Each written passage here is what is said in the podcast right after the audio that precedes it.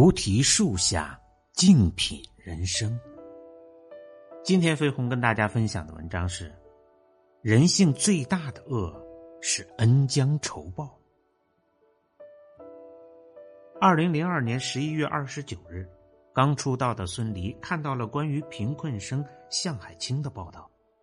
高一，衣衫褴褛，基本每天都要到餐厅刷碗做杂活，来维持自己的一顿饱饭。看了报道后，孙俪动了恻隐之心，他主动联系了向海清，并承诺会资助他到学业结束。第一年，向海清落榜了，孙俪鼓励他复读。第二年，向海清考取了上海水产大学，孙俪高兴坏了，一并承担了向海清的学费、生活费，还给他买了手机。向海清母亲有哮喘病，孙俪妈妈还会定期的买药寄过去。直到那一年，向海清才知道，资助自己的人是明星孙俪和他的母亲。可上了大学后，向海清变味儿了。他每月有三百元的学校补助，每个学期有一千元的贫困补助金，入学时还得到了六千元的奖学金。他却刻意隐瞒，他开始沉迷网吧、谈恋爱、换手机、攀比，荒废学业。他要钱越来越频繁，甚至在十天里向孙俪要了三次钱，共计一千元，俨然把孙俪当成了提款机。孙俪发现了向海清的变化，停止了对他的额外附加的资助。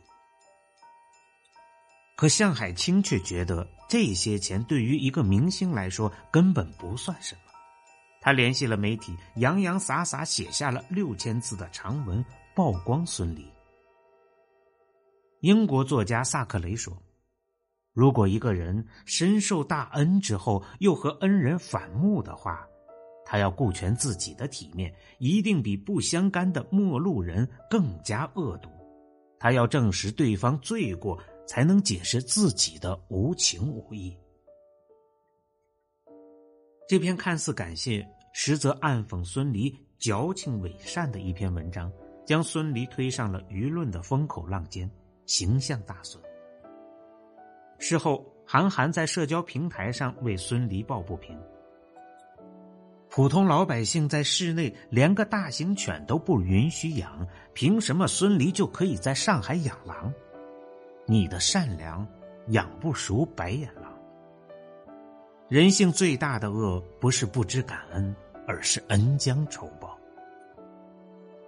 二零一六年十一月三日凌晨。在日本读研的女孩江歌在租住房的门口被杀害，凶手是刘鑫的男友陈世峰。此前，刘鑫被陈世峰骚扰的无处可去，江歌收留了他。陈世峰上门巡视时，也是江歌在门外阻止，让刘鑫进屋，最后自己被捅了十几刀致死。时隔几年，刘鑫改名成了刘暖希，寻求人生新的开始。可人们并不想放过他，这一切都因为他的恩将仇报。他在江歌妈妈最需要证人的时候玩消失，在事件发酵后，反而跑去责问江歌妈妈，并威胁他，如果再有新闻出现，就停止协助警察。他恬不知耻的爆出自己和江歌妈妈的聊天记录，称江哥是同性恋，曾向自己表白。他利用江哥之死牟利，通过攻击江歌妈妈炒作，赚取利益金钱。而刘鑫的母亲竟在与江歌妈妈见面时大吼：“江歌之死是因为他命短，不是因为保护刘鑫。”刘鑫原本能有更好的选择，他可以道歉。毕竟江歌是为他而死，他明明可以选择协助江歌妈妈说出真相，陪在江妈妈身边，起码让江妈妈有些许的慰藉。可刘鑫选择了踩着江哥的性命，活得心安理得。我为你雪中送炭，你让我家破人亡，人心薄凉，不过如此。广州的尚炳辉开了一家废品收购站，除了支付正常的日常开销外，他挣来的所有的钱都用来帮助外来工和流浪人员身上，管三餐，送粮油，包住宿，掏钱治病，送他们回家。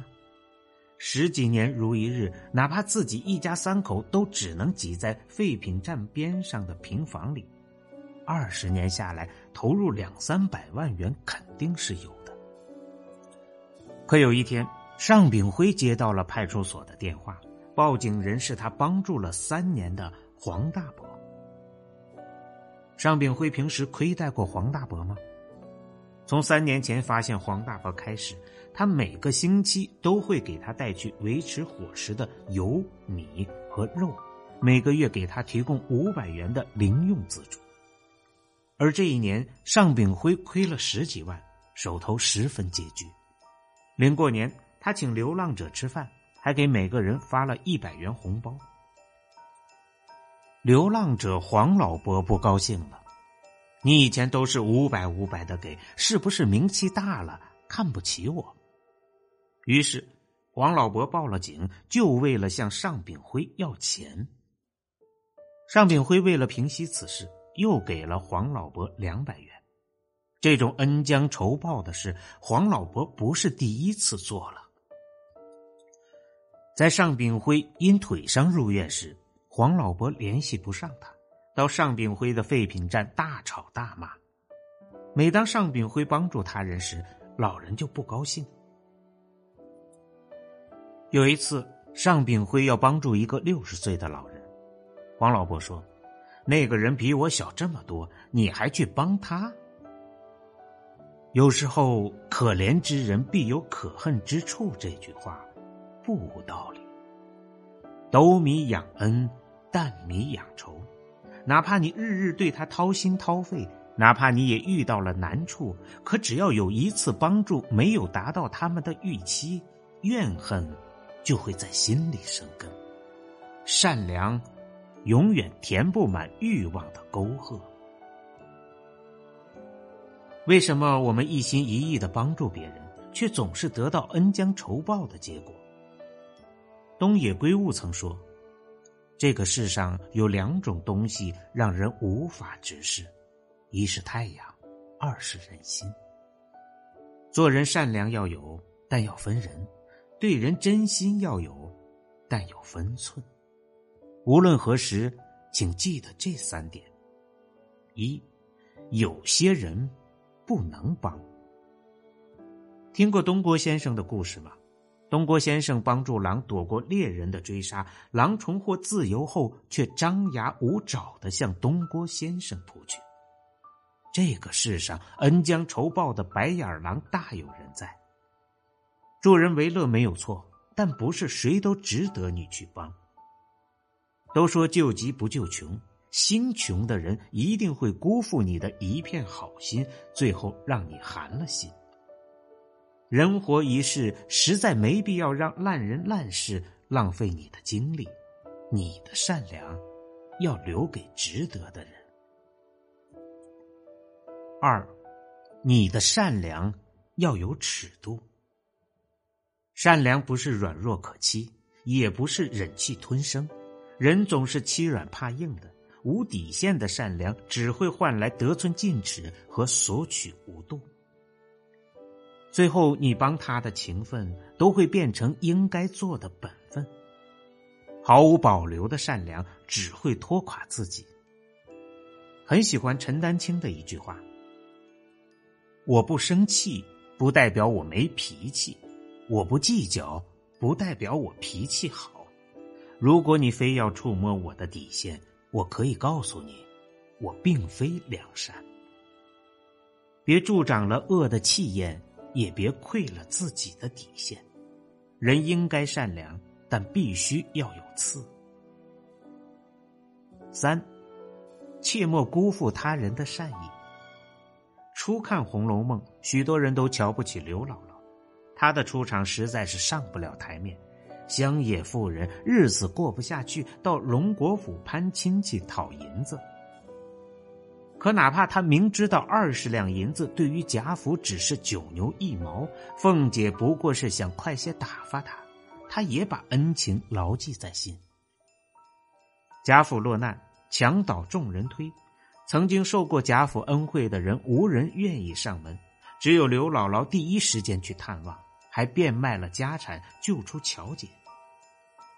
贾家帮他一次，他却记了一生。卡耐基说过：“感恩是极有教养的产物，你不可能从一般人身上得到。忘记或不会感谢，乃是人的天性。施善者大多是不求回报的，但如若接受了别人的善意，请在心里留存一份感激。感恩是一个人最高级的善良。”最后，愿每个良善之人余生安稳，愿每一份善意都被善待，愿我们的每一次善良都不被辜负。